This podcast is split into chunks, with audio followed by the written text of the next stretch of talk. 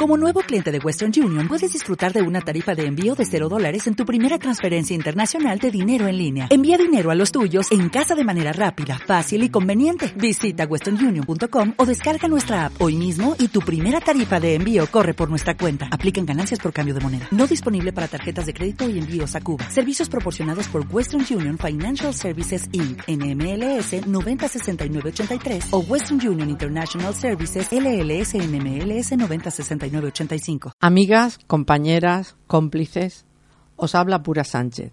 Da comienzo Veraneando en Feminópolis. Bienvenidas.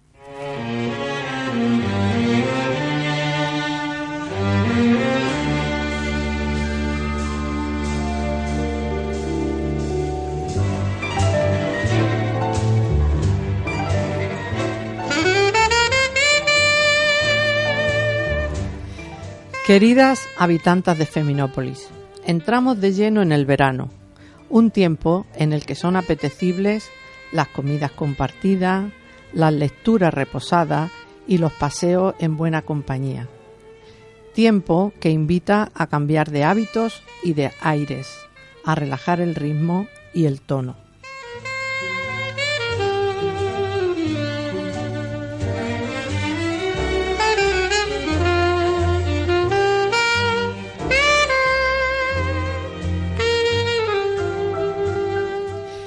En nuestra ciudad de las mujeres también bajamos el ritmo, pero gracias a la magia de la radio podremos seguir acompañándonos. Por eso os invitamos a que veraneéis en Feminópolis.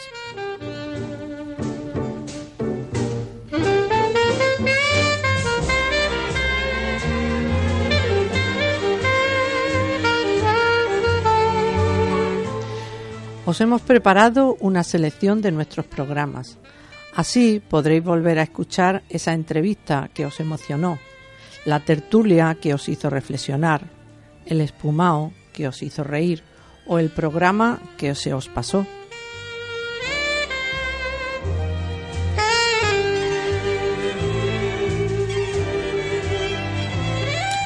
Estaremos con vosotras todos los sábados de julio y septiembre, de 12 a una y media, en el 92.3 de FM también en Radiopolis, Radio Online y en nuestro canal de ebooks Feminópolis Programa.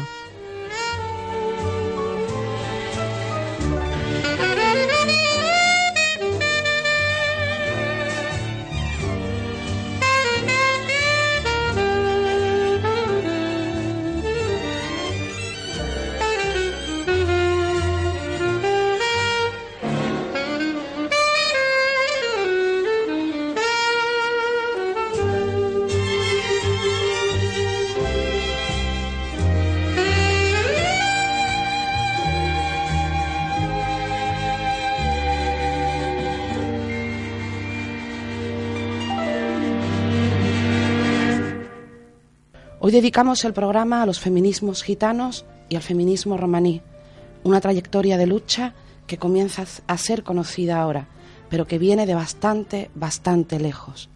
¿Cómo es posible que todavía el feminismo tenga tantas dificultades para acoger los feminismos gitanos y antirracistas? ¿Por qué las mujeres gitanas y racializadas en general están tan fuera del 8M? ¿Hay posibilidades políticas reales si las izquierdas y los feminismos no entienden que el racismo es un eje tan fundamental como el género y como la clase? ¿Hasta dónde las izquierdas están dispuestas a oír lo que tienen que decir las feministas, las feministas gitanas, las feministas negras, las feministas putas? ¿Por qué las payas nos resistimos tanto a escuchar lo que quieren decirnos todas ellas?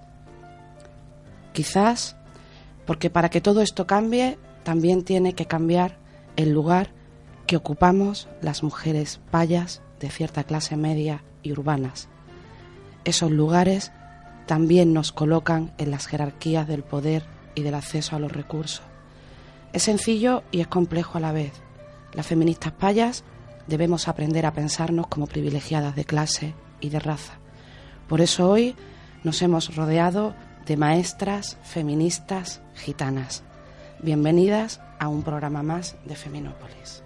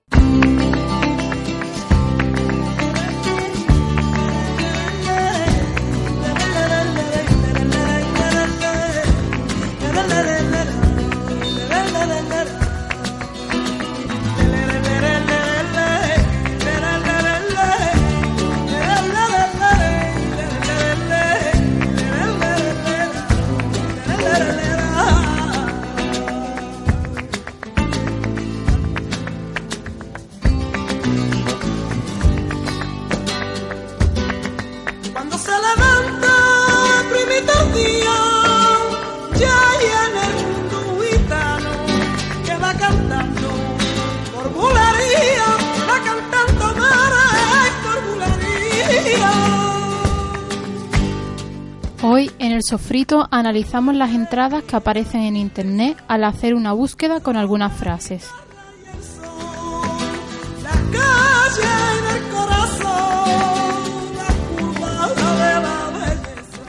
¿Qué pasa cuando buscamos los gitanos son?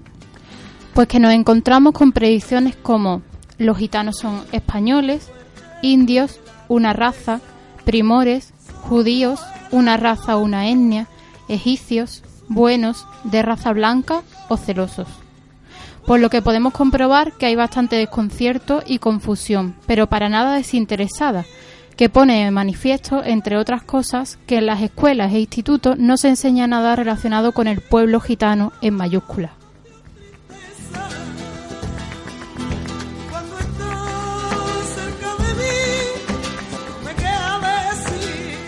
Además, cuando buscamos las gitanas son, podemos encontrarnos con predicciones como las gitanas son guapas, bonitas, porque las gitanas son tan delgadas, las bodas gitanas son legales, las turroneras son gitanas, las gitanas de dónde son o las Kardashian son gitanas.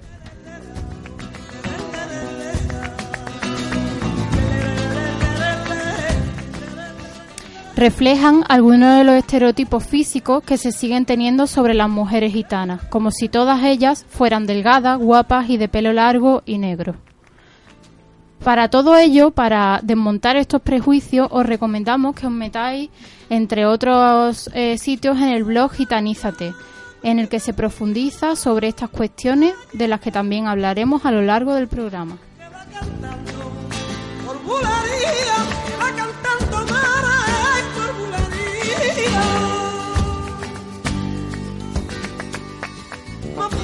Además, para comprobar que se siguen reproduciendo estos, estereotipos sobre el pueblo gitano, podemos escribir cómo saber si una persona es gitana. Y nos encontramos con numerosos escritos en los que creen tener la llave mágica para distinguir a un gitano de un payo. Según alguno de estos, si una mujer es gitana o no, estas son las claves que nos las resolverán. Si llevan faldas largas, de colores, con una gran cantidad de joyas, los hombres visten con colores brillantes también, camisas anchas y de colores y con chalecos. Suelen ser nómadas, dicen, y trabajan vendiendo puestos ambulantes. Son entradas sin ninguna reputación, pero es verdad que aparecen de las primeras cuando se realizan estas búsquedas y están accesibles a cualquiera. Afortunadamente, por el contrario, también aparece como predicción gitana feminista, gracias al trabajo y la lucha de asociaciones de las que hablaremos hoy.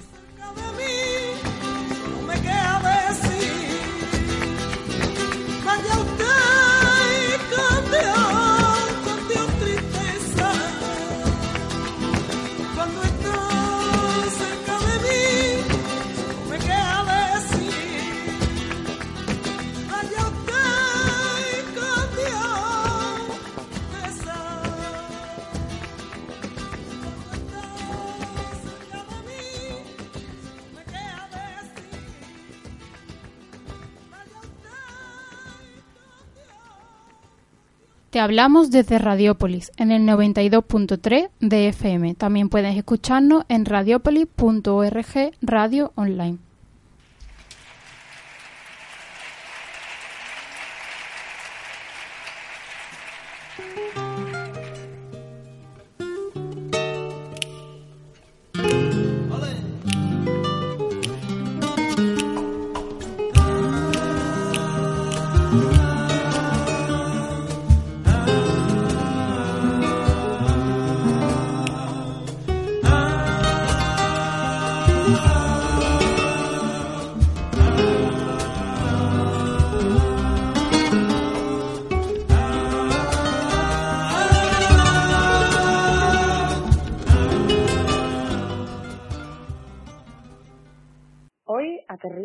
Seminópolis María José Jiménez Cortiñas. Para la gente que la queremos, es realmente guru. Dice de ella misma que siempre ha creído en la fuerza y resistencia de su pueblo, que siempre ha creído que las mujeres gitanas son verdaderas creadoras y transmisoras de identidad y de pueblo. Dice además que sabe sin duda que su feminismo transformará estructuras sociales y políticas de esta sociedad, que lo que aún no quiere es calcular el tiempo, el esfuerzo y el coste personal que esto les va a llevar. Es trabajadora social, convencida e incondicional en la lucha y en la resistencia del feminismo romaní. Además, pertenece a la Asociación Gitana Feministas por la Diversidad. Buenas tardes, Guru. Buenas tardes. ¿Cómo estás? Es una alegría recibirte en el programa. Encantada de, estar contigo, la verdad. Es un privilegio, un honor, un orgullo. Y además es personalmente es pues un placer. Pues te queríamos preguntar por la historia que compartieras con las oyentes cuál ha sido el recorrido de, del colectivo al que perteneces, de la Asociación Gitana Feminista por la Diversidad.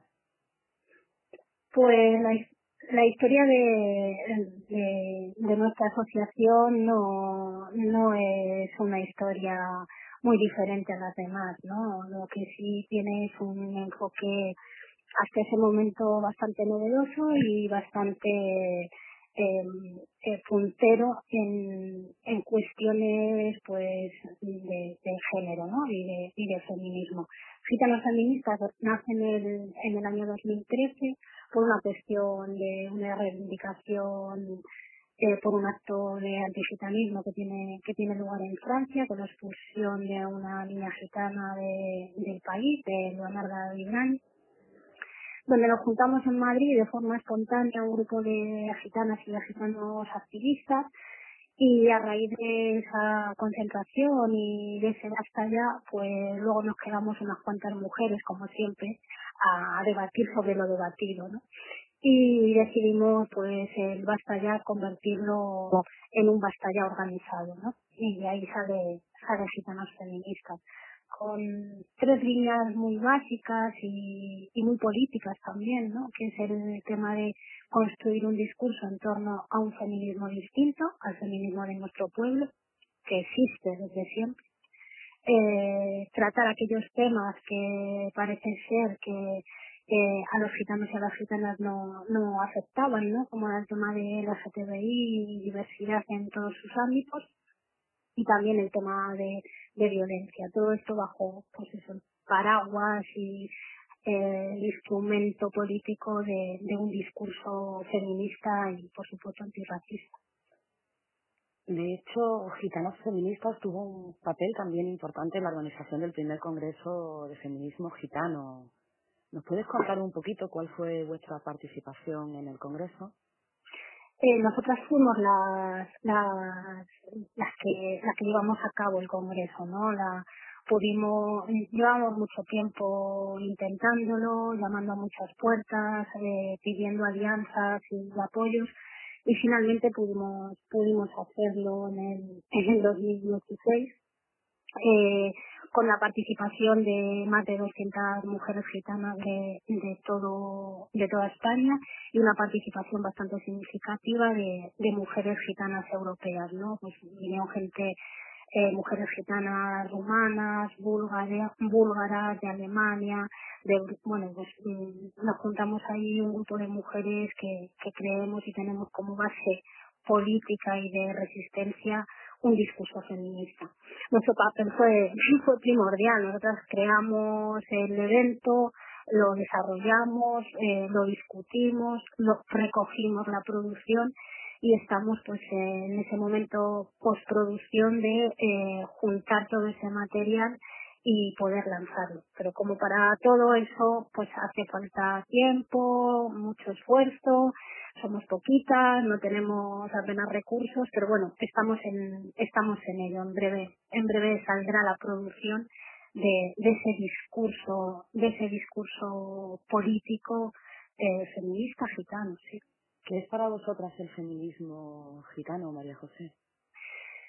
Pues es una cosa muy sencilla, ¿no? La verdad es que la gente lo pone, lo pone en contradicción, ¿no? Parece mentira que cuando dice, o sea, parece como algo irreal, que cuando dices soy gitano y soy feminista es como eso no puede ser, o soy gitano y soy feminista, eso es como contradictorio, ¿no? Para nosotros el feminismo gitano es la forma de hacer política de la causa gitana. Nosotros, eh, el pueblo, nosotros los gitanos, las gitanas, no tenemos instituciones, no tenemos escuelas, no tenemos radios, no tenemos televisiones, no tenemos eh, instituciones políticas, no tenemos nada de eso.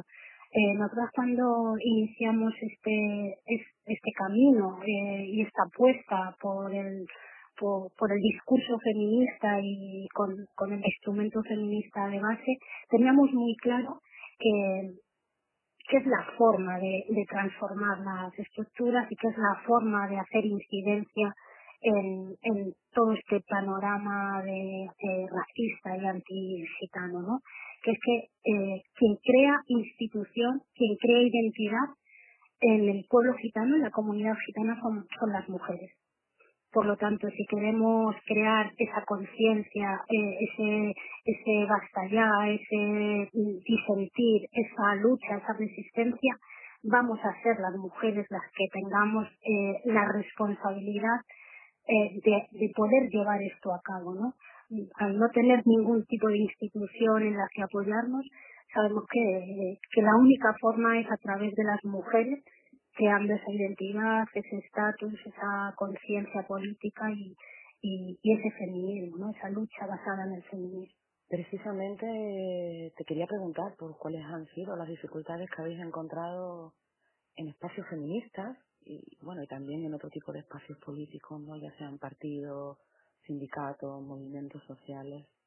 Mm las dificultades siempre siempre son las mismas no y, igual entienden las personas que nos están que nos están oyendo seguro que lo entienden mejor si si las sitúo en otro ejemplo no las mayores dificultades que nos encontramos las mujeres gitanas en la mayoría de los espacios en los espacios feministas en los encuentros feministas en los partidos políticos en la economía en la educación en la vivienda en todos los espacios que, componen esta sociedad es el, el vernos abocadas continuamente a pelear por lo evidente, ¿no? Y si os paráis un momento a pelear por eso evidente que las mujeres fallas eh, hacéis y, lleváis haciendo mucho tiempo en espacios dominados y controlados y, y donde los hombres eh, son los que los que mandan los que los que determinan a nosotras lo que nos, lo que más nos cuesta es ese vernos abocadas a pelear por lo evidente, no vernos obligadas a jugar un papel de, de las eternas invitadas en nuestra propia casa, ¿no? Eh, el discurso que utiliza el patriarcado a la hora de desacreditar la valía, la profesionalidad, lo político, lo personal de, de la lucha de las mujeres, es, es el mismo discurso que utilizan las mujeres, los políticos y las personas que, que, que ocupan sillones de, de privilegio y de poder en este país para desacreditarnos, ¿no? Eh, todo va muy bien si somos las eternas agradecidas, si somos las, eh, las graciosas, que, las palmeras de turno, ¿no? Las que las payas hablan y nosotras tocamos las palmas eh, de una forma desmesurada, ¿no? El problema viene cuando disentimos, cuando cuestionamos, cuando tenemos un discurso propio, cuando hablamos con una voz de, de, de, resistencia, ¿no? De feminismo radical, de situarnos en, en la posición de racializadas, de discriminadas, de, de cuestionadas. Ahí vienen los problemas, ¿no? Ahí viene el problema de vosotras no sabéis lo que decís, vosotras sois eh, las incívicas que no entendéis bien en qué consiste esto, siéntate aquí escucha que esto es un bien común, tú tranquila que a ti ya te llegará tu hora, eh, tranquila que los cambios van a venir, eh, pero primero es esto, pues eh, esas son las dificultades, ¿no? Estar eternamente eh, eh, aclarando cuestiones que deberían ser evidentes para todas las mujeres y sobre todo para las feministas, ¿no? ¿Por qué hablas de mujeres ventrílocuas cuando haces entrevistas? Porque nosotras no, no tenemos voz, ¿no? Nosotras no somos escuchadas ni somos resignificadas en ningún espacio donde se donde se montan diálogos para, para transformar las estructuras. Nosotras no somos capaces de influenciar de manera directa con nuestro, con nuestro discurso, con nuestra profesionalidad, con nuestra resistencia personal. No somos capaces de hacerlo porque no se nos ve como, eh, primero no se nos identifica como feministas, segundo no se nos identifica como eh, eh, plenamente humanas, ¿no? A nosotros se nos, se nos tiene que civilizar primero, se nos tiene que convertir en, en buenas fallas, eh, tenemos que adquirir aquellas actitudes y actitudes que las fallas consideran que son buenas y son adecuadas para crear esta sociedad y, y, y, y hablan por nosotras, ¿no? Tenemos eternos salvadores desde que la humanidad es humanidad pues eh, las ONGs pro-gitanas, ¿no? En concreto la Fundación Secretario Gitano, no hay ningún problema, luego lo, ellos saben que esta es mi opinión y que, y que lo he dicho muchas veces, ¿no? Eh, se, se empeñan en salvar a los gitanos, personas que no son gitanas, personas que no sienten como gitanos, personas que no se sitúan en la realidad gitana. Lo mismo ocurre pues con las fallas que hacen películas sobre eh, LGTBI, ¿no? Tienen que venir ellas a salvarnos de una cultura incívica, de, de, machismo atroz, de un patriarcado específico gitano, que no sé si eso de dónde lo ha sacado, no sé si eso tiene algún sentido decirlo, ¿no? pues eternamente estamos, eh, representadas eh, por payas con buena intención, con mala intención, con ninguna intención o simplemente por, por, por cuestiones de, de, la foto fácil, ¿no? O porque le viene la nómina, porque le viene la nómina. Entonces cada vez que hablamos con nuestra propia voz, cada vez que ponemos nuestras caras, nuestros cuerpos, pues siempre se nos cuestiona, siempre pues si no se ejerce la violencia del reto, que eso también se está dando muchísimo y eso es algo que, que llevamos sufriendo meses pues con el tema de la película de Carmen y Lola, con el monólogo de, de este hombre gallego que ha hecho chistes sobre gitanos, con el artículo de que ha escrito Carlos Bollero sobre lo mal que luego, lo mal que tratamos a Arancha en nuestras declaraciones, ponerla de víctima y a nosotras de verdugo, pues todas estas cuestiones son las que cada día, cada día nos enfrentamos a cada minuto. No son, no son cuestiones puntuales con las que luchas cada tres meses o con las que te enfrentas cada tres veces al año. Es que esto es un continuo que las mujeres gitanas sufrimos y no son de España, no son de España. María José, ¿qué crees que tiene que enseñar el antirracismo al feminismo y a las izquierdas en general? si lo tengo que resumir en una frase o en una palabra, a desprenderse del privilegio, que parece muy simple, pero es muy profundo, ¿no? El, el primero es reconocer que los blancos, los payos y las payas, por el simple hecho de haber nacido paya, eh, tienes el derecho y acceso a, a un montón de recursos y de posibilidades de elección que las mujeres gitanas, por el simple hecho de haber nacido gitanas, no tenemos, ¿no? La posibilidad de elegir a nosotros no nos viene dado. Y este fin de semana ha sido en Gijón el encuentro feminista de cara a la huelga del 8M, la asamblea estatal. ¿Cuál es la relación actual entre vuestro feminismo gitano y la organización del 8M o el 8M como propuesta política? La relación no es casi inexistente, ¿no? Participamos de manera puntual en algún acto anual o en algún acto central que tenga la plataforma, pero mm, seguimos seguimos desarrollando el mismo papel no en esa estructura en ese en ese ámbito de, de discusión política y de discusión feminista eh, las gitanas ahí tampoco contamos, ¿no? La, agenda viene dada, viene dada por, por mujeres payas que, que, que marcan un, un bien común, ¿no? Un bien común que está por encima de, que, que, está por encima del racismo, que está por encima del antigitanismo, ¿no? Esas cuestiones no están contempladas en ese espacio, no están contempladas. De hecho, solo se contemplan los días, el día anual de la celebración del Día de la Mujer o de la huelga general para que salgamos en la foto la gitana o la, o la cara negra racializada, ¿no?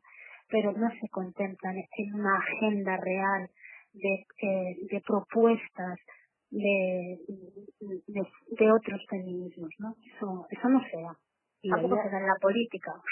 A día de hoy, ¿quiénes son vuestras aliadas y vuestros aliados?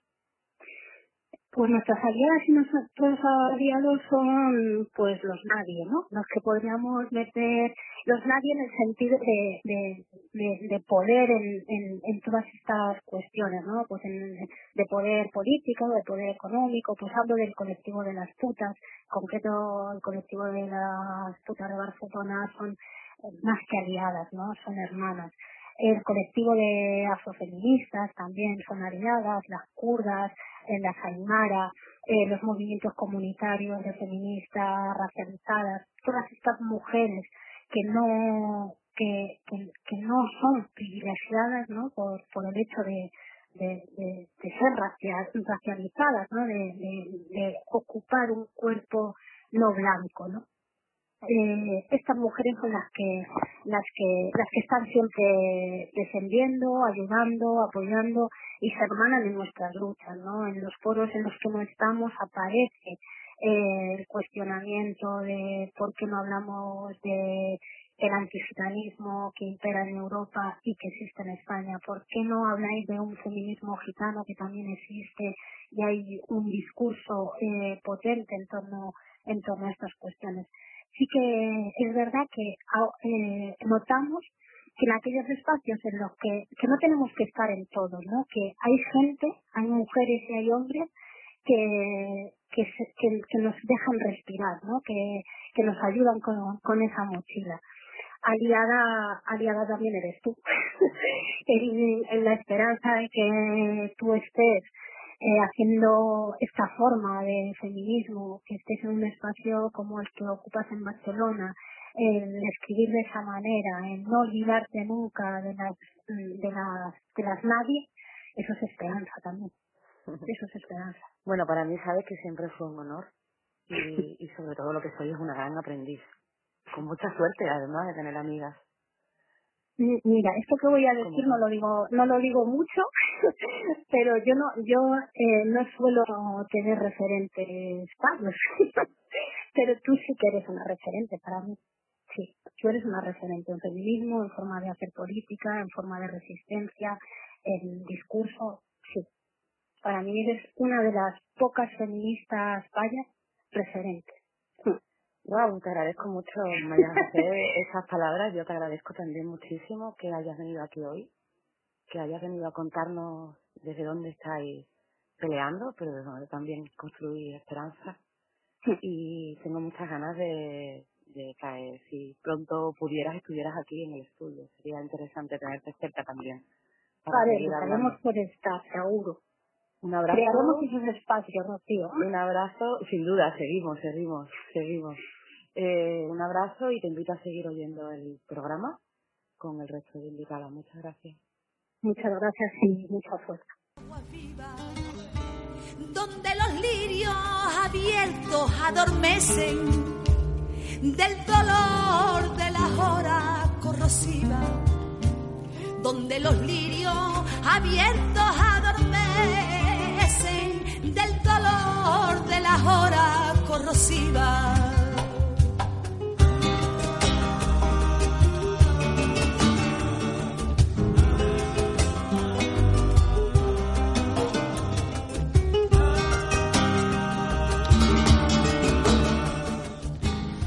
Como ya sabéis, ahora la sección Una más a la mesa o donde comen tres, comen cuatro.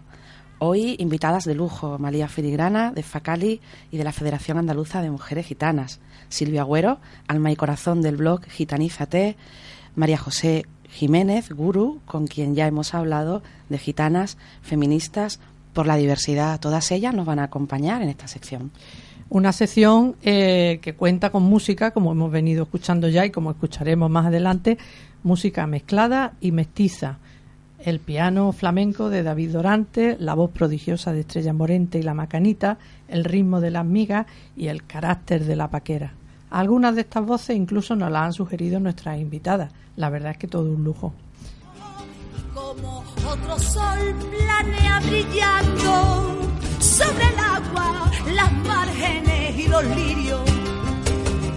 Como otro sol planea brillando sobre el agua, las márgenes. En nuestra mesa de tertulia, eh, en, esta, en este programa, está María Filigrana, andaluza, feminista y gitana, psicóloga, máster en Ciencias Sociales e Intervención Social, miembro de la Junta Directiva de Amuradi, Asociación de Mujeres Gitanas Universitarias, y también de FACALI, eh, Federación de Asociaciones de Mujeres Gitanas Universitarias.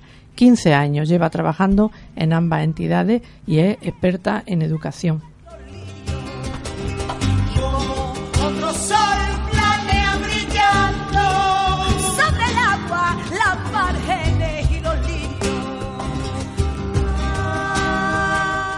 Hola María, Hola, muy buenas. bienvenida al programa. Muchas gracias por la invitación. Eh, bueno María, cuéntanos un poco, háblanos de ti, de tu proceso de militancia como gitana feminista. Eh, bueno, yo como ya me habéis presentado, pues primero agradeceros que, nos hayáis invitado y hayáis contado con nuestra presencia. Eh, yo llevo militando, si se puede decir más oficialmente, en el entorno asociativo desde hace 15 años. ¿no? Nosotras nos constituimos en el año 2001 aproximadamente como la Asociación de Mujeres Gitanas y Universitarias de Andalucía. Una cuestión que era poco o nada conocida mm, aparecemos en el espacio público, utilizamos la verdad que todos los canales que pudimos y desde ahí eh, pues yo he desarrollado mi, mi labor eh, íntegramente especializada en, en el tema de género y en el tema de etnia como en la, el pueblo gitano, ¿no? ¿Cómo surge Amuradi y Fakali? ¿Cuál es su historia? Pues nosotras nos conocimos en la universidad, en el entorno universitario, cada una estábamos estudiando eh, bueno, pues diferentes especialidades, ¿no? Yo estaba estudiando psicología, eh, Beatriz, que es la presidenta, estudiaba trabajo social, otra compañera estaba estudiando derecho y bueno, el- en el entorno universitario la, la presencia gitana es mínima, ¿no? No solamente en cuanto a personas, estudiantes que, que estamos allí, sino también en cuanto a contenido, a referencia, ¿no? Parece que los gitanos y la cultura gitana pues no existe, ¿no? En este entorno académico. Entonces decidimos unirnos, decidimos hacer algo que nos permitiera pues tener esa visibilidad y con eso alcanzar unas cotas de, de, bueno de, igualdad y de, y de derecho también a, a esa diversidad dentro de la institución que es la universidad no de ahí pues la verdad que como decía fue una bomba no porque nadie imaginaba una gitana eh, cargada de libros, ¿no? Todo el mundo la pensaba cargada de chiquillo o en un mercadillo, como habéis comentado antes. Entonces, eh, lo, la primero nos sorprendimos nosotras de- del revuelo que se formó, ¿no? Porque empezamos a aparecer en prensa, empiezan a llamarnos de televisiones, de radio. Nosotras éramos estudiantes, teníamos poca experiencia en ese sentido, pero muchas ganas. Entonces, casi que nos tiramos a la piscina y nos dejamos llevar por, por ese impacto que hasta hoy, pues la verdad, ha servido de mucho porque se han roto muchos estereotipos, ¿no? A, a través de nuestra imagen, ¿no? ¿Qué asuntos os preocupan y en este momento a las mujeres gitanas feministas? Bueno, nos preocupa muchísimo, ¿no? no solamente los que tienen que ver con nosotras, nos, nos preocupan muchos temas, pero bueno, eh, creo que hay algunos que sí los compartimos, que, que tienen que ver con el género y con la desigualdad que vivimos las mujeres en cualquier colectivo, en cualquier sector de la sociedad, como es pues el machismo que, que sufrimos no directamente, no todo lo que tiene que ver con discursos que nos olvidan, que nos ignoran, donde no aparecemos, sino es en, en- ahora parece que más, ¿no? Pero necesitamos aún también las gitanas estos espacios como el que vosotras creáis hoy, ¿no? Donde las mujeres tengamos la voz y podamos bueno, dirigir nuestros mensajes de- en, en primera persona, ¿no? Eso creo que es una preocupación que para nosotras es inminente y de ahí que nos hayamos constituido como entidad. Nos preocupa mucho, muchísimo el antigitanismo, que es la losa que, que además del, de la desigualdad de género que sufrimos estamos llevando en nuestras espaldas. Nos preocupa mucho también el tema eh, bueno socioeconómico, las dificultades, la pobreza en la que viven muchísimas familias gitanas en toda Europa, pero quizás ahora mismo estamos muy Mm, bueno, muy centradas en esos discursos antigitanos, racistas, que, y como habéis contado, pues que van creciendo y creciendo en una Europa donde la extrema derecha parece que, que, bueno, nunca, nunca desapareció en realidad, ¿no? Simplemente ahora, bueno, retoman su, su poder y los gitanos somos, estamos de moda en ese sentido. Los gitanos y las gitanas somos una diana, ¿no? Somos el chivo expiatorio perfecto donde volca la rabia, ¿no? De, quien no, bueno, del que quiere trepar en esta escala social. Entonces, dedicamos mucho tiempo ahora mismo no solo a atender a las familias que peor lo pasan y a, seguir construyendo discursos de género feministas, gitanos, mm, sino que también nos dedicamos a esa lucha, ¿no? Contra el antigitaminismo que, que destruye todo lo que hacemos. Nos dedicamos aquí un rato con vosotras y dentro de un, esta noche en televisión nos ponen cuatro vídeos y, nos dicen unas declaraciones de un ministro italiano y es como que se va todo mm, al, garete. ¿no? Por no decir otra cosa.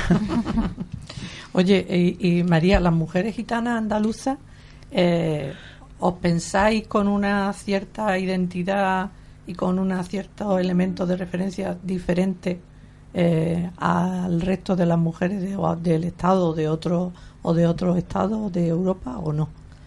Bueno, la diversidad dentro del pueblo gitano es amplísima, aunque no se vea, ¿no? Aunque siempre parece que tenemos cuatro clichés y de ahí no salimos, ¿no? La diversidad es muy amplia, evidentemente la identidad andaluza donde yo me ubico y donde yo me siento tiene unas connotaciones pues que en otros sitios de España pues no las tienen, ¿no? También hay que decir que la imagen del gitano y de la gitana eh, se ha construido desde fuera mm, asociándolo a muchas características que tenemos las andaluzas, ¿no?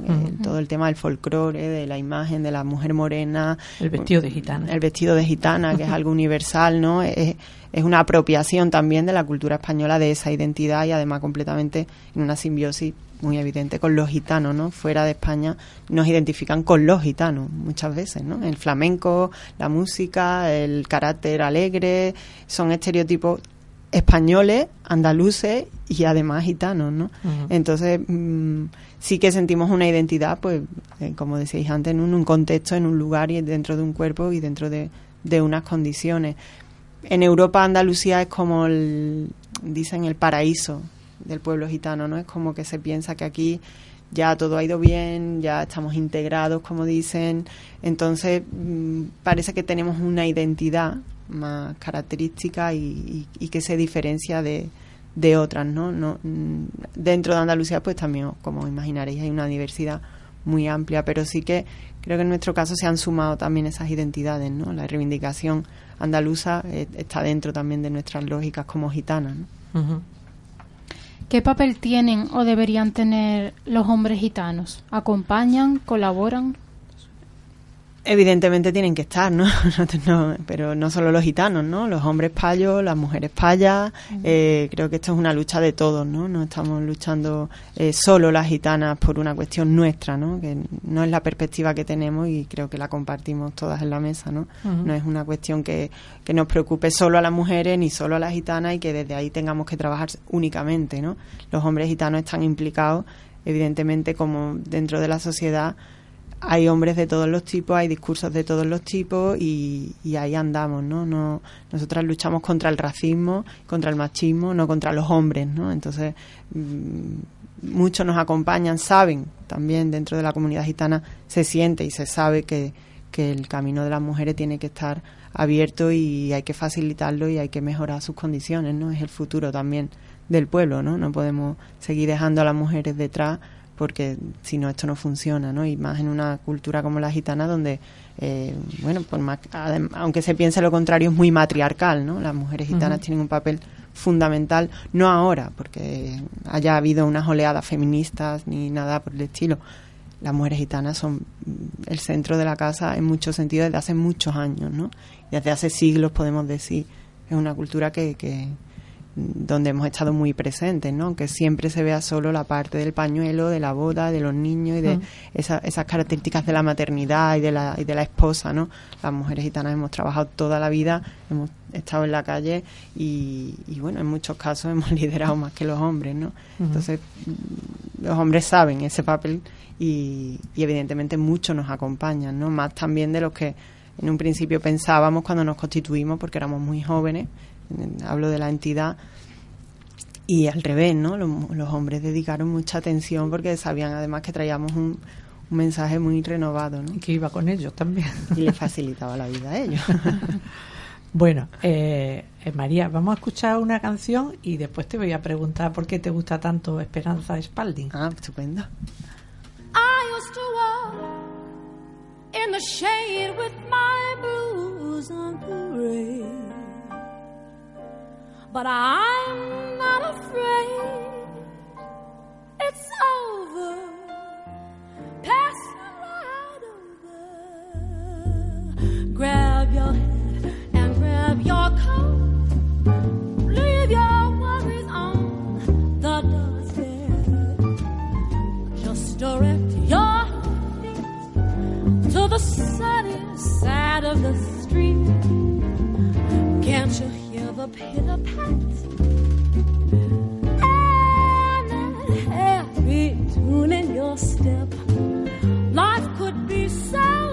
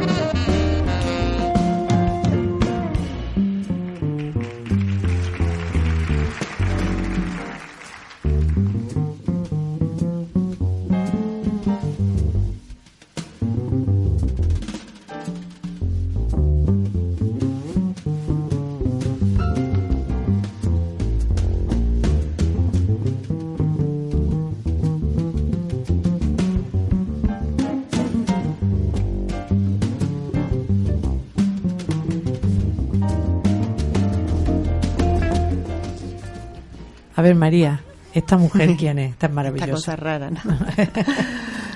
Ella es Esperanza Spalding. eh, bueno, es una, una cantante que creo que también es compositora, es bajista, canta jazz.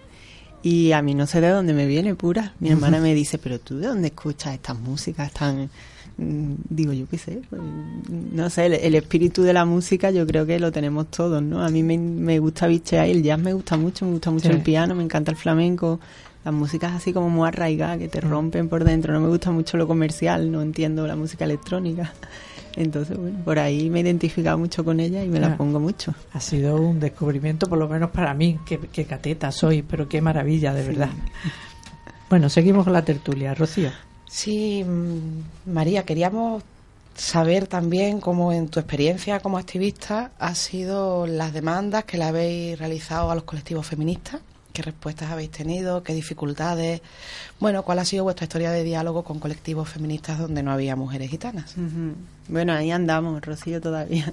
Todavía nos estamos construyendo entre todas porque la verdad que, mm, sí, os soy sincera porque me encuentro muy cómoda en el programa y me identifico mucho con, con vosotras y me ha emocionado mucho tu introducción de cómo las mujeres payas vos replanteáis el por qué no nos veis, ¿no? En muchos casos. La verdad que el camino al principio, nuestra trayectoria es de 15 años y al principio la verdad que... mm, que nos hemos movido un poco de manera autónoma, independiente. No nos identificamos con muchas, aunque sí colaborábamos con entidades de mujeres eh, no gitanas y siempre hemos estado muy abiertas. Y ya os digo que nacimos en la universidad con asociaciones de alumnos, es decir, que hemos estado muy integradas y muy intercambiando siempre experiencias, ¿no? No, no hemos sido endógamas en ese sentido. Pero sí que es verdad que íbamos como un poco por nuestra por nuestro lado porque la reivindicación gitana no aparecía, ¿no? No aparece todavía en, las agendas feministas en muchos sentidos.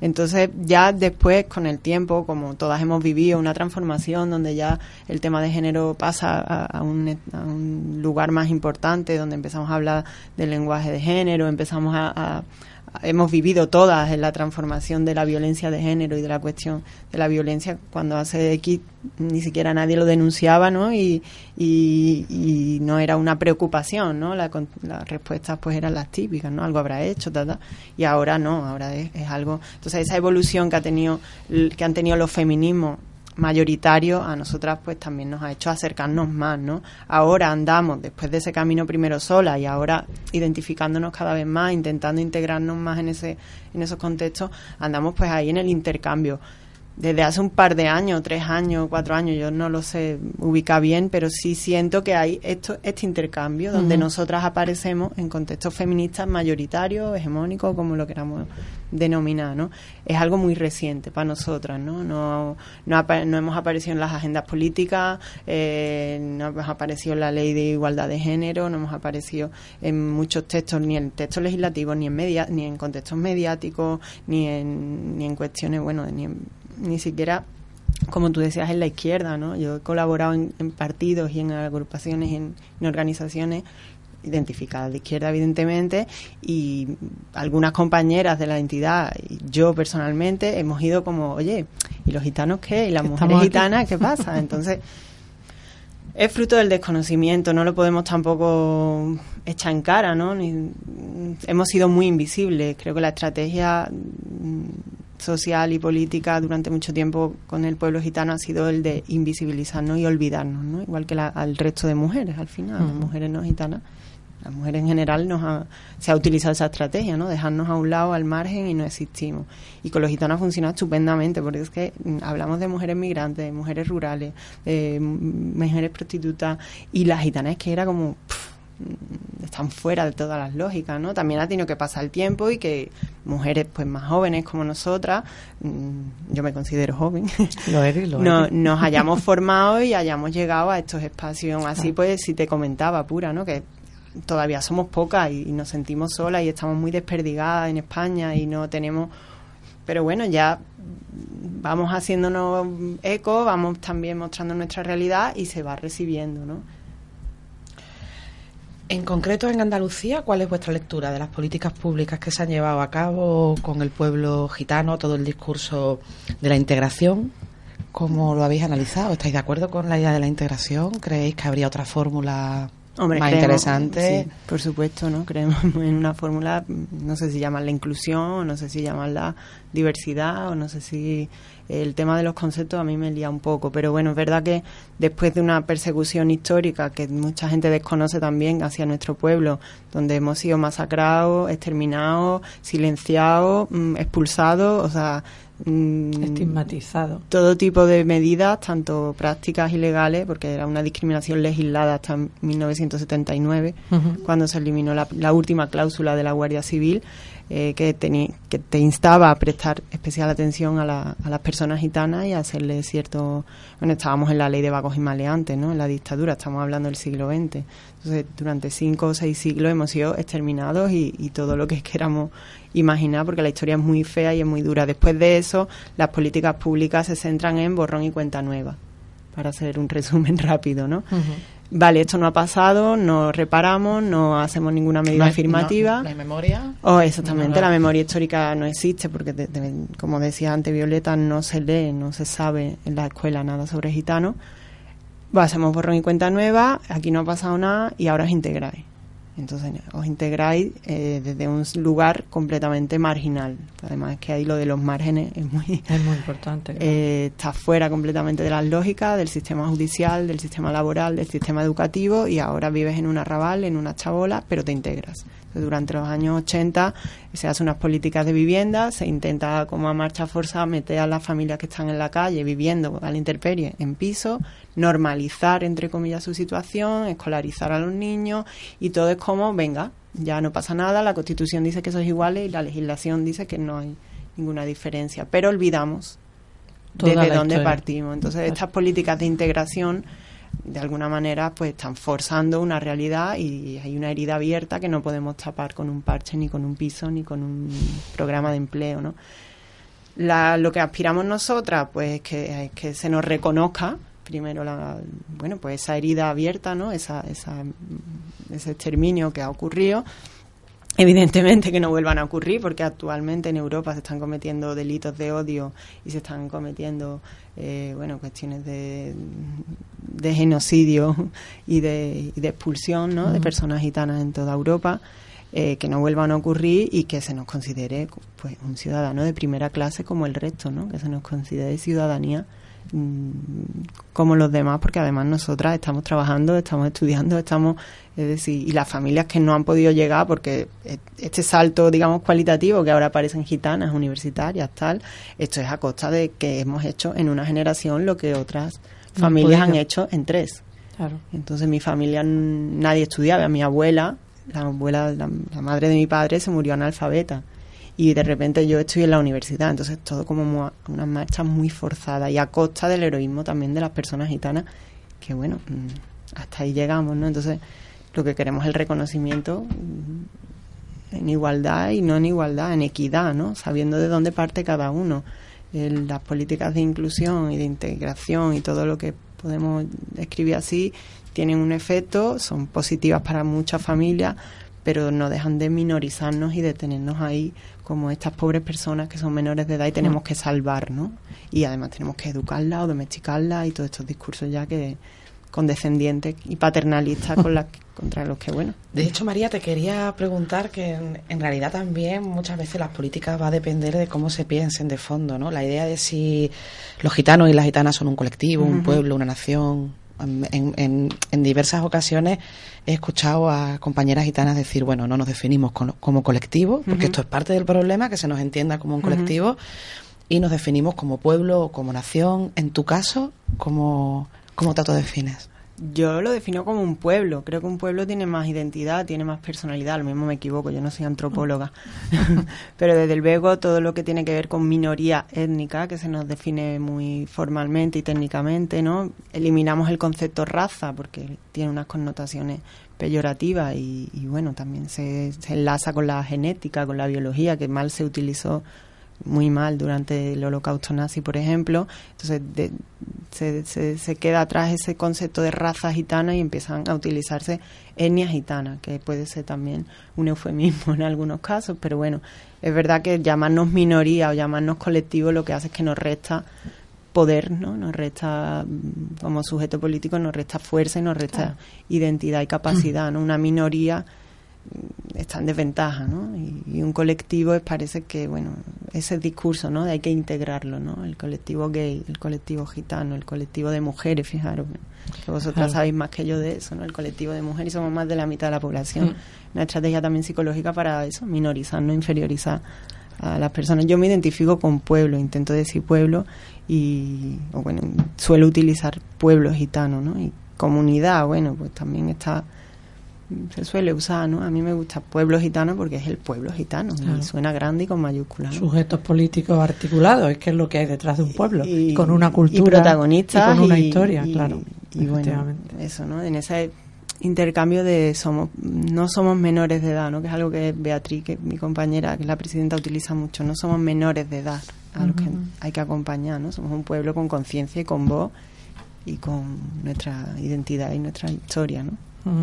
Oye, ¿tenéis alguna, en perspectiva, algún proyecto, por ejemplo, de escribir, de investigar, de poner en, ahí en, en visibilizar toda esa historia del pueblo gitano, igual que se está haciendo una memoria de la persecución de los homosexuales, por ejemplo, una memoria de la persecución y de, la, de las mujeres por parte de la dictadura y tal. Eh, una, una, algún proyecto de ese tipo? Bueno, de, manera unificada la verdad que yo no lo conozco, pero sí tengo muchos compañeros y compañeras que ya están escribiendo de las aportaciones gitanas pues al flamenco, por ejemplo, como el compañero, el primo Iván Periañe, que es profesor de antropología aquí en la universidad. Eh, eh, bueno, habéis nombrado también a Nicolás Jiménez, a, a de la plataforma Gitanizate, son pensadores e investigadores que sí que están ya creando pues eso, ¿no? Hay, hay manuales, de, hay, nosotras en Facali hemos hecho el pacto contra el antigitanismo, que es verdad que tiene menos de historia, pero sí incluye una reseña y, y tiene más que ver con cómo abordamos el antigitanismo a nivel, bueno, de la calle, ¿no? En cómo puedo poner una denuncia contra un delito de odio, contra un discurso de odio, cómo puedo eh, contrarrestar los discursos antigitanos que hay en plataformas y en redes sociales. Entonces sí hay publicaciones, hay ese esfuerzo. Además nosotras, mm, bueno, no nosotras, el Consejo Estatal del Pueblo Gitano, eh, que es una plataforma eh, estatal que, que, aglutina las entidades gitanas más importantes de, mm, del Estado, siempre se ha venido luchando en el movimiento gitano por reconocer eh, la aportación gitana y la realidad gitana en los libros de texto, que es algo que todavía escandalosamente no existe, ¿no? Entonces ahí, bueno, intentamos también con la administración pública que reconozca esa aportación y que nos incluya y que, se refleje también la historia del pueblo gitano en lo bueno, para que el alumnado la, la pueda conocer y no solamente el alumnado gitano, como puede dar lugar a pensar, sino también las personas que no son gitanas, ¿no? Entonces, hay siempre ese esfuerzo de hacernos visibles, ¿no? A través de investigaciones, de publicaciones, de materiales, de manuales, estamos ahí siempre luchando para que se nos vea de alguna manera, ¿no? Oye, eh, si me había olvidado antes, te iba a preguntar cuando estabas hablando de, la, de la memoria y todas estas cuestiones y del a propósito de las miradas que la gente paya a veces tiene o tenemos sobre la, el pueblo gitano, está ahí enfadadísima con la, con la película, ¿no? A preguntar, no sé si preguntar sobre la película o no. La película. A ver, la película, pues. famosa. Eh, ha utilizado muchísimos estereotipos, muchos clichés que nos hacen más daño que favores. Entonces, si vamos a hablar. Con, una, con unas declaraciones tremendas, ¿no? Yo no la conozco, no tampoco. o sea, sí he leído sus artículos y sus presentaciones, pero es verdad que yo solamente he visto el esquema, porque evidentemente no voy a verla, porque si no ya se me quitan las ganas de todo. Mm, nosotras abogamos porque cambia la imagen, pero no porque creamos que así la estrategia psicológica nos va a ayudar, es que es real.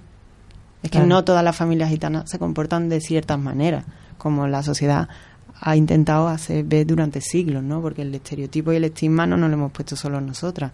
Esto viene de fuera y nos han dicho toda la vida que somos marginales, que somos incívicos. De hecho, eh, hasta en el siglo XIX se hacían investigaciones científicas para demostrar que los gitanos eran de una naturaleza salvaje e inferior. Entonces, esta, esta, este cajón lleno de, de, tópicos, de, tópicos, de estereotipos, de, de una degradación de nuestra imagen constante y un atentado y, una agresión, si lo utilizamos con miras de visibilizar la diversidad sexual y tal, pues mira, está muy bien, pero también puedes consultar claro. a entidades, puedes, no sé, conocer un poco mejor la realidad, porque desde fuera por más que uno esté motivado o motivada, lo que ves, lo que ves, y si tú no lo conoces, pues tampoco lo puedes describir. Y hay escenas en la película que es que, mm, por mucho que eso ocurra, de verdad, de verdad nos hace falta mostrarlo en un largometraje, en miles de festivales y sacar las miserias más miserables de algunas familias gitanas y algunas que no lo son, porque vamos Efectivamente, Entonces, si lo que queremos es una labor pedagógica o de mm. visibilidad, para mi gusto hay millones de maneras y sin recurrir a, sacarlo.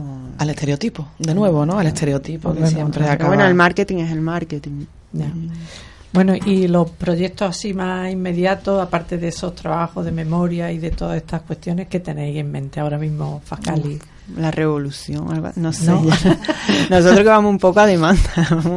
no, hombre, el, trabajo contra el antigitanismo, los discursos de odio y este, resurgimiento de, estas ideologías mm, que nos están colocando, o sea, que si hemos avanzado algo y hemos intentado mejorar en algo la sociedad con respecto al pueblo gitano en los años 90 o en, en la primera década del, del 2000, ahora es que es una involución total. Es que ahora se vuelve a permitir con total impunidad. Parece que ya se, nos, se ha olvidado la Segunda Guerra Mundial, ya se Mm. nos ha olvidado el nazismo y ya de nuevo podemos expulsar gitanos, apresar gitanos, quemar chabolas, hacer manifestaciones contra el pueblo gitano. O sea, un resurgimiento del antigitanismo que da muchísimo miedo y que nos recuerda a épocas que no queremos volver a vivir, ¿no? Ni, ni gitanos ni, ni Mm. no gitanos, ¿no?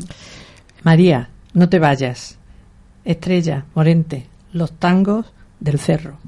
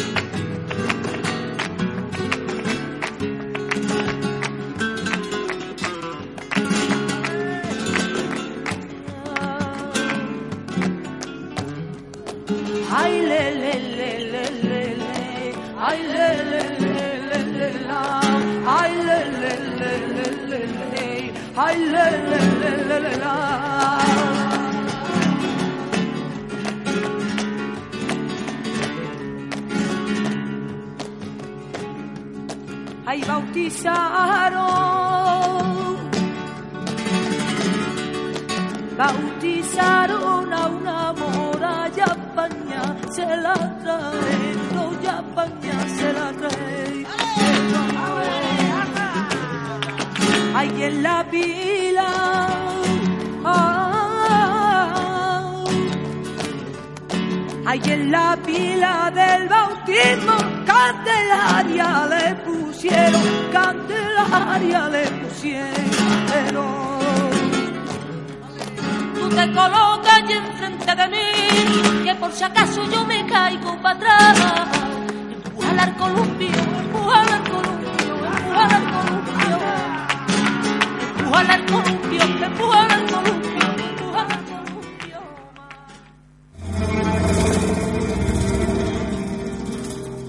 Barcelona, Barcelona.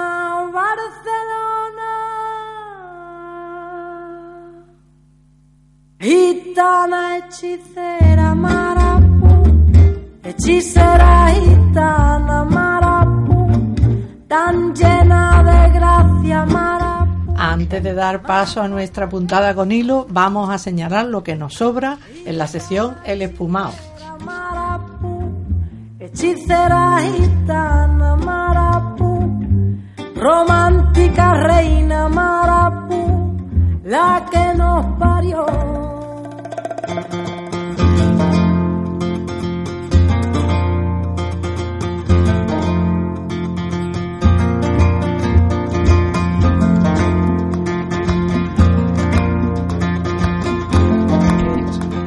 Como trabajadora social me sobra que haya profesionales que reproduzcan y justifiquen los estereotipos sobre los gitanos cuando están trabajando con ellos.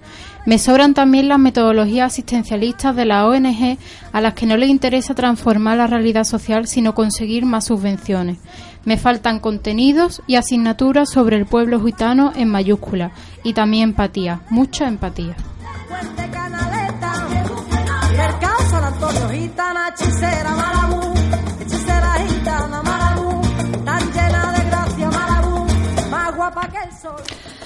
A mí me sobran los espacios políticos donde los gitanos y las gitanas son convertidas a la hora de hacer escucha y política real en un toque de color. Despierta, ama y se deja querer, tan mujer y tan hermosa, de ahí le viene su poder. Ella tiene poder, ella tiene poder. Barcelona. Me sobra el racismo de siglos, en los que se ha ido labrando una mirada desconfiada contra el pueblo gitano por parte de un pueblo, el andaluz, que a su vez también padece esa desconfianza desde el norte. Me falta desde Andalucía esa mirada comprensiva e inclusiva hacia el pueblo gitano, desde la comprensión de compartir la subalternidad, el apartamiento y el desprecio del norte. Me falta la empatía de los sures.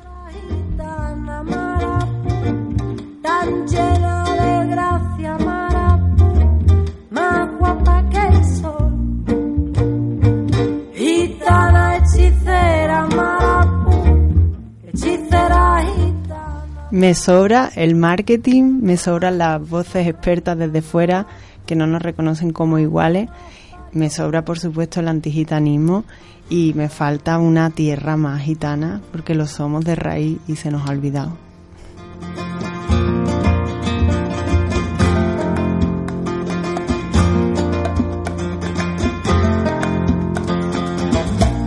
De par en par, a todos les abre su corazón, de razas ni de color. Humildes trabajadores, grandes poetas que le han cantado al amor, una sagrada familia se ha levantado en su interior. Para el mal de amores, tumbas y flores, vente al paralelo, Fuente Canaleta, Mercado San Antonio, la que sueña despierta, ama y se deja querer, tan mujer y tan hermosa que ahí le viene su poder.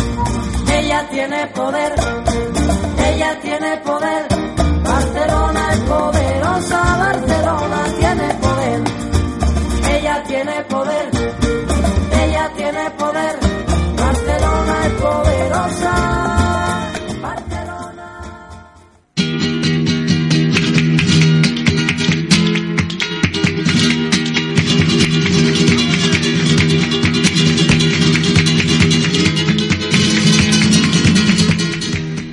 En nuestra puntada con hilo nos acompaña una gitana, mestiza y feminista. Dice que en el gueto descubrió su gitanidad y fuera de él el acoso antigitano. Gestiona la Revolución de la Rosa Romaní y el blog Gitanízate. También colabora en Pícara Magazine. Dice que trabaja en su hogar y que va donde haga falta con su moño, su marido y sus cuatro chaborrillos.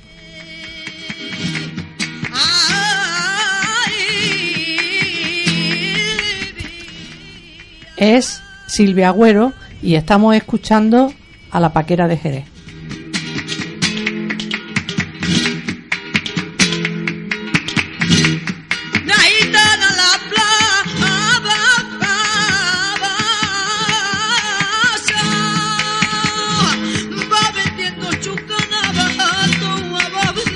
Hola Silvia, ¿qué tal? Hola, buenas tardes, ¿qué tal? Pues nada, estamos encantadas de tenerte aquí en nuestra en nuestra ciudad de las mujeres, en nuestra Feminópolis, en la que cabemos eh, muchas, diversas y esperamos que cada vez más. Estamos escuchando a la paquera de Jerez, que yo sé que a ti te gusta. Háblanos, Silvia, de esas mujeres gitanas que tienes como referente. ¿Viene de ellas el feminismo? Bueno, eh, la paquera de Jerez para mí es un referente, mm, es una gran olvidada, ¿no? Ya sé que allí en Andalucía no, pero en el resto de esta península sí que es una gran olvidada y por supuesto un referente para mí. ¿Por qué? Pues por muchas razones. En la época en la que vivió y en la que triunfó, eh, era una época en la que las mujeres eh, no estaba bien visto que estuvieran, no las mujeres gitanas, sino las mujeres. No estaba bien visto que estuvieran en bares o que eh, estuvieran solas o que...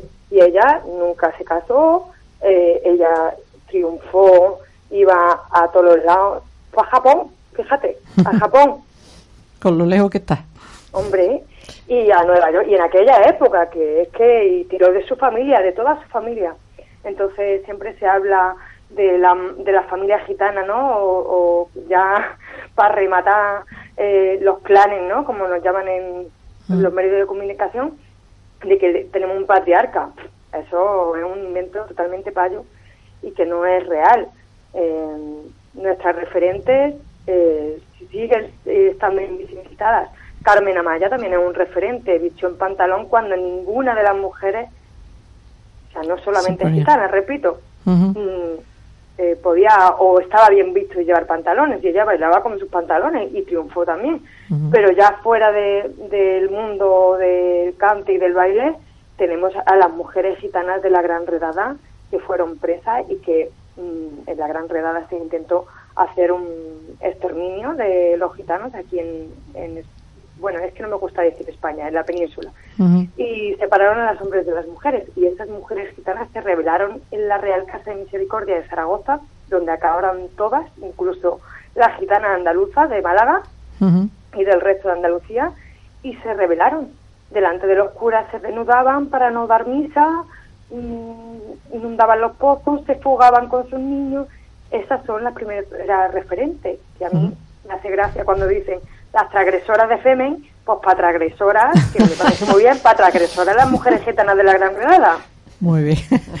Existen esos referentes, por tanto. ¿Existe entonces un feminismo gitano? Por supuesto que existe un feminismo gitano. Y quizás no, no hemos inventado la palabra del feminismo, la palabra, ¿vale? Porque el concepto lo teníamos. Igual no lo llamábamos feminismo, lo llamábamos espíritu de supervivencia, no sé. Mm. Pero eh, el caso es que es un feminismo que nos viene de lejos. Porque soy un matriarcado. ¿O no? No, yo creo que eso es un poco estereotípico, ¿no? Lo de si patriarca o, o- no existe un matriarcado en el- yo creo, yo creo, ¿eh? bajo mi punto de vista en esta eh, en este sistema eh, patriarcal, es imposible. Nosotros no estamos alejados de la realidad, no vivimos como ermitaños. Hemos mm, nos hemos criado con ustedes y ustedes con nosotros o con nosotras. Entonces, es imposible que exista un matriarcado cuando el sistema en sí es patriarcal. Decías tú que antes que las mujeres gitanas andaluzas también habían resistido en esos en esos actos de mm, en esos momentos cumbres y cruciales de la historia de las mujeres gitanas. Eh, ¿Cómo nos veis? ¿Cómo veis desde fuera? Porque tú no vives en Andalucía. No. ¿Cómo Pero he vivido mucho, mucho tiempo en Ajá. Andalucía, en Jaén. ¿Y esa mirada tiene esa mirada del dentro y el fuera de las mujeres gitanas? Bueno, eh, En relación a Andalucía, digo. Sí, sí. Bueno, mi familia es andaluza, mi- mis padres son andaluces, son de Jaén, y tengo familia allí en Sevilla, en Lebrija. Y la verdad es que eh, me duele eh, que digan, por ejemplo, que Andalucía es gitana, ¿no? Por supuesto que Andalucía es gitana porque hay mucho mestizaje, pero en Europa sí que se habla de, de Andalucía como un gran ejemplo de inclusión o de integración, ¿no? Mm. Entonces, a mí la palabra de integración me, me suena mal, ¿sabes? Me- no me gusta. Entonces, eh, pienso que si te vas a los barrios y que si hablas con la gente, pues en Sevilla, en Jerez, sobre todo en la Baja Andalucía, como se llama, ¿no? Eh, pues no hay un- alguien que no tenga o, una, o familia paya o familia gitana. Y eso un ejemplo de, no de integración, sino de supervivencia mutua, ¿no? Pero sigue habiendo leyes antigitanas que, por supuesto, eh, mm, influyen en la gitana andaluza. Eh, es que tenemos aquí en nuestra tertulia del estudio, hoy tenemos a María, María Filigrana, que es de Facali, y ya hemos estado hablando con ella precisamente un poquito antes de que intervinieras tú, hemos estado hablando de la integración. A ella tampoco le gusta el término integración y además nos lo ha explicado muy bien y lo que significa, ¿no? Claro, Eh, claro. Hola, prima Silvia, Hola, prima, ¿cómo estás? tu niña. Esa niña que tiene en esas fotos que aparece tan bonita. La niña la más gitana de España. La Carmen Manuela, más Carmen conocida. Manuela. Muy conocida. Eh, bueno, hola Silvia, soy Violeta. Eh, ¿Qué les diría a quienes se dicen feministas y piensan que es contradictorio hablar de feminismo gitano? Pues mira, me enfadaría, porque yo ahora mismo es una época eh, que no estoy muy pedagógica, aunque lo entiendo, ¿no? Pero es como si alguien os pregunta, ¿no? A ver si me entendéis, mm, mm, si soy feminazi, ¿no? Es más o menos la pregunta, ¿no? Porque le están negando el feminismo a las mujeres eh, supervivientes de la Gran Redanda. Le están negando el feminismo a las mujeres gitanas que resistieron en el Samudaripén, que es el holocausto nazi hacia los gitanos. Entonces le están negando el feminismo a mi abuela. Entonces ya te tocan la fibra, te tocan algo muy, muy sensible. Entonces yo creo que ya se, se ha hecho una labor muy grande pedagógica y aunque no estamos visibilizadas, No porque no queramos, sino porque siempre el sistema es antigitano, el sistema es patriarcal y el sistema nos invisibiliza, pero eh, creo que ya hay suficiente información y suficientes artículos y suficientes mujeres gitanas que demostramos todos los días Mm. que ese feminismo existe y ha existido. O sea, que quien no se entera es que no quiere enterarse. ¿Verdad? Es como cuando dicen el racismo el- o el antigitanismo es eh, ignorancia. Perdona, no, no es ignorancia. O sea, tenemos a la Carmen Amaya, tenemos a Camarón, tenemos, o sea, tenemos a un montón de referentes gitanos y gitanas que están ahí. Y lo único que se sabe de Camarón, o bueno, no que se sabe, me refiero, ¿no? Que se te viene a la mente es cantador, gitano, droga. Claro, pero porque eso forma parte de una un estante en el que se pone a ciertos gitanos para que no traspasen ¿no? Los, umbra- los umbrales de, de su gitanidad entendida en términos de apartheid directamente, vamos. Ah, Claro. por supuesto, por supuesto, por supuesto, pero es que es un referente, ¿no? O sea, eh, Moncho, por ejemplo, en Barcelona es un referente Mm. y, y, y está y, y ha traspasado fronteras. O sea, y cuando se habla fuera de, de esta península de, de mm, los gitanos o del flamenco, se habla de, de- de- de gitanos y de gitanas. Mm. Entonces, mm, creo que deberíamos de estar orgullosos los eh, que vivimos en esta península de, de, eso, de, de- de los gitanos y de las gitanas, pero no lo estamos. Aquí dentro no, no se nos trata bien, Mm. Institucionalmente digo. Sí, sí. e Incluso ahora en la Bienal de Flamenco de aquí de Sevilla, que acaba de terminar hace unos, unos días, ha habido voces gitanas que han empezado a alertar del hecho de que se empieza a intentar monopolizar el flamenco a base de, eh, digamos, apartarlo de la raíz de la raíz gitana. Incluso está viendo Bueno, ahí. yo no sé mucho sobre flamenco y no soy una gran entendida ni nada de eso, ¿no? Pero sí que lo noto, o sea, cuando tú hablas con cualquiera y te dice, ¿a ti qué te gusta de música? A mí el, el flamenco. Ah, a mí, a mí también me gusta el flamenco. ¿Y qué te gusta? Pues, sin desmerecer, ¿eh? Lo digo. A mí me gusta Andy, Andy Lucas. O, bueno, pues eso no es flamenco, ¿sabes? No, eso, Eso no. es- y eso es entonces cuando- canción. Eso es canción. Pregunto. Claro, lo sé, pero y cuando te dicen, entonces eh, le pone a la paquera y dice, ah, pero eso es gitaneo. Mm. Bueno, pues mira, quedarse con el flamenco. Si nosotros cantamos gitano y bailamos gitano, quedarse con el flamenco, para vosotros. Para la Rosalía, para la Rosalía. Ay, por Dios. ¿Sirve el feminismo para superar el antigitanismo?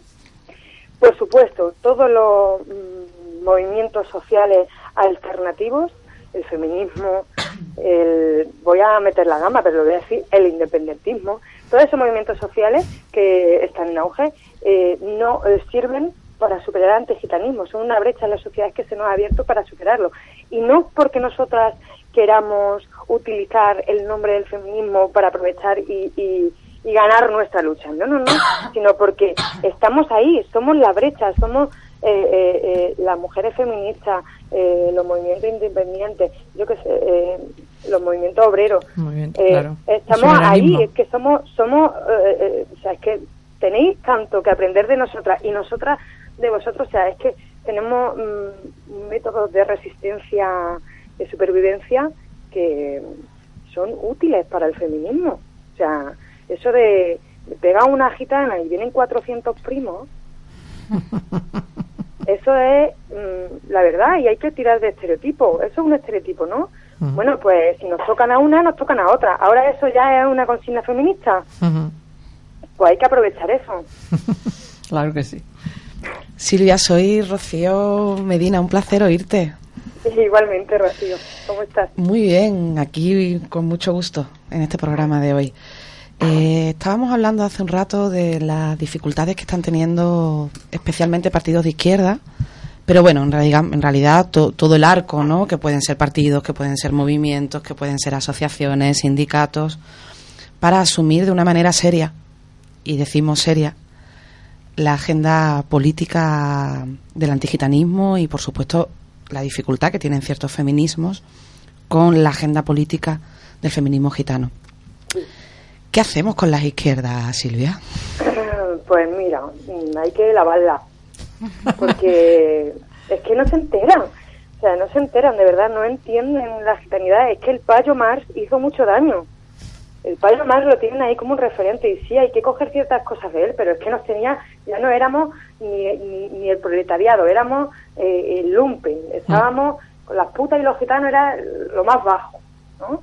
Pues es que hay que aprender de eso, tienen que empezar a aprender, por lo menos, yo te digo una cosa, y esto va a sonar mal, yo he militado en un partido de izquierda, allí precisamente en Jaén, en Izquierda Unida, y, y lo que no puede ser es que te venga un, un hombretón del Partido Comunista, de quien sea, me da igual, de Izquierda Unida, vaya, y te venga y te diga, pero tú por qué hablas tanto de gitanos si tú eres normal como nosotros. Eso me pasó de verdad, sí, claro, me, es que- me pasó allí, Sí. Eh, pero es que tú no entiendes nada. Claro, ¿sabes? es que, es que el lugar es el toque de color. A partir de ahí nada más, claro. Y ahora, ahora, porque hace un tiempo ni siquiera de color. Claro. Era lo folclórico acompañaba, ¿no? Claro, no estábamos, claro, claro. no existíamos. Y claro, los gitanos vemos esas cosas y, y escuchamos esas cosas y por lo menos los del PP y los de derecha lo tienen muy bien porque son como van de traje y te hablan muy bien, de buena forma y ya se lo saben porque, con perdón voy a decir esto, o bueno, sin perdón, sus muertos fueron los que hicieron las leyes antigitanas, pues ya se saben de qué va el tema, entonces te vienen y te dan la, la palabra bonita en tu cara. ¿sabes? Y luego ya por detrás te la hacen. Pero estos de izquierdas no, y te la dan, ¿sabes? Te la dan por delante y te la dan por detrás también. Silvia, muy rápido, antes de terminar la entrevista, cuéntanos un poquito de este blog que manejáis para gitanizar el mundo.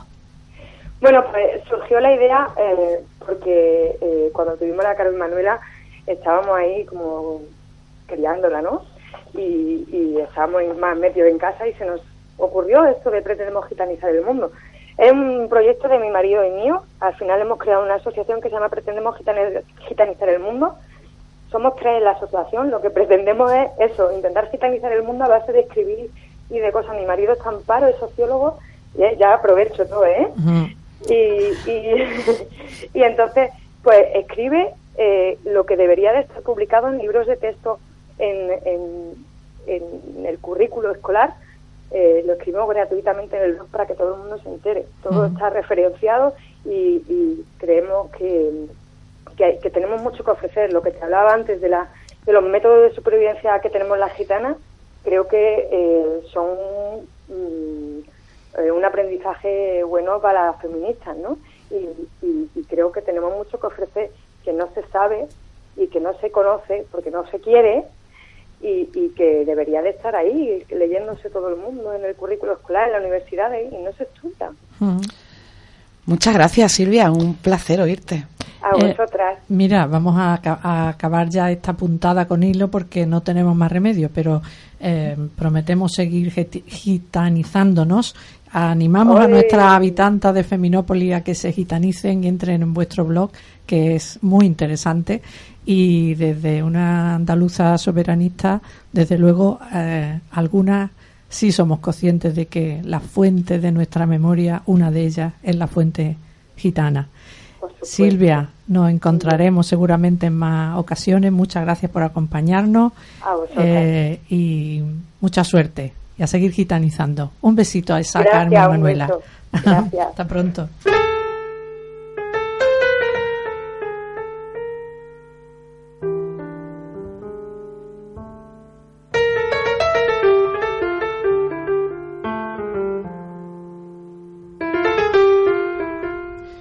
Nos acercamos al final de nuestro programa. Eh, después de tan buen menú, un postre en condiciones y a la altura.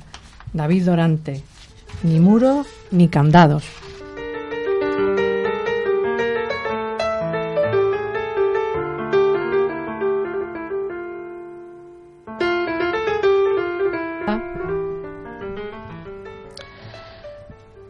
Abrimos Google, ponemos gitanos y gitanas y una nube de prejuicios, de estereotipos, de relatos que cosifican aparece. En medio de todo eso, gitanas feministas. Una historia que en nuestra ciudad arrancó en las universidades, arrancó en espacios asociativos donde el antigitanismo, el racismo, el género, la atención socioeconómica se convierte en un eje principal, pero también un lugar donde se elabora y se piensa sobre cómo se hace la crítica a la identidad gitana que se construye desde el turismo, desde el folclore y que convierte en España a una marca folclórica, robando lo más preciado de toda una cultura, una estética y una forma de vida. Aún más allá en el tiempo, las feministas gitanas de aquí y de otros lugares han pensado el papel central de las mujeres gitanas en los procesos de resistencia, en los espacios públicos, en el ámbito laboral, en el ámbito de los cuidados. Desde la Gran Redada, nos decían algunas de las entrevistadas el 30 de julio de 1749, donde la manera de reacción, el derroche de valentía y de resistencia que hicieron las mujeres gitanas quedó borrado de la historia. También una historia donde Carmen Amaya es la primera mujer que usa pantalones cuando ni mujeres gitanas ni mujeres payan lo utilizaba. Una historia donde la paquera habita los tablaos y habita todos esos lugares que durante mucho tiempo estuvieron totalmente prohibidos para las mujeres. Nos dejan una propuesta, nos dicen que hay que gitanizar el mundo. Nos proponen que desvelemos de la historia arrogante y racista paya todo lo que se ha borrado y se ha tachado de las historias de resistencias que también construye la memoria no solo del pueblo gitano, sino de nuestra propia memoria, de la memoria de la península. Ahora, más que nunca, aprendamos de quienes, a pesar de todo, han conseguido preservar su cultura, de quienes han sabido rearmar su historia, de quienes, por supuesto, han sabido resistir al poder, de quienes saben bien el por qué solo podremos evitar que se repita la historia de la mano de quienes un día fueron borrados de ella.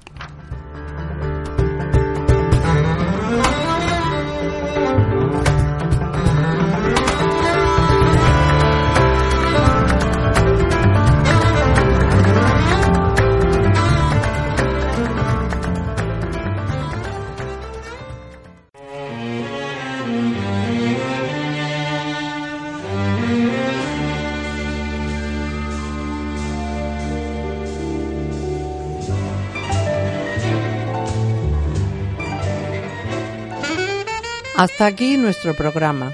Os recordamos que volveremos el próximo sábado, de 12 a una y media, con otra edición de Veraneando en Feminópolis.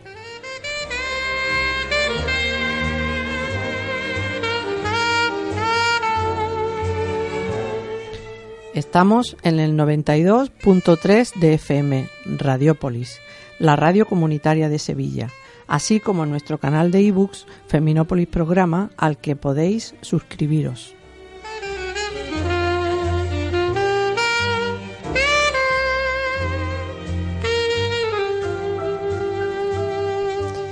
También podéis seguirnos en nuestra página de Facebook Feminópolis Programa Radio y en Twitter arroba Feminópolis.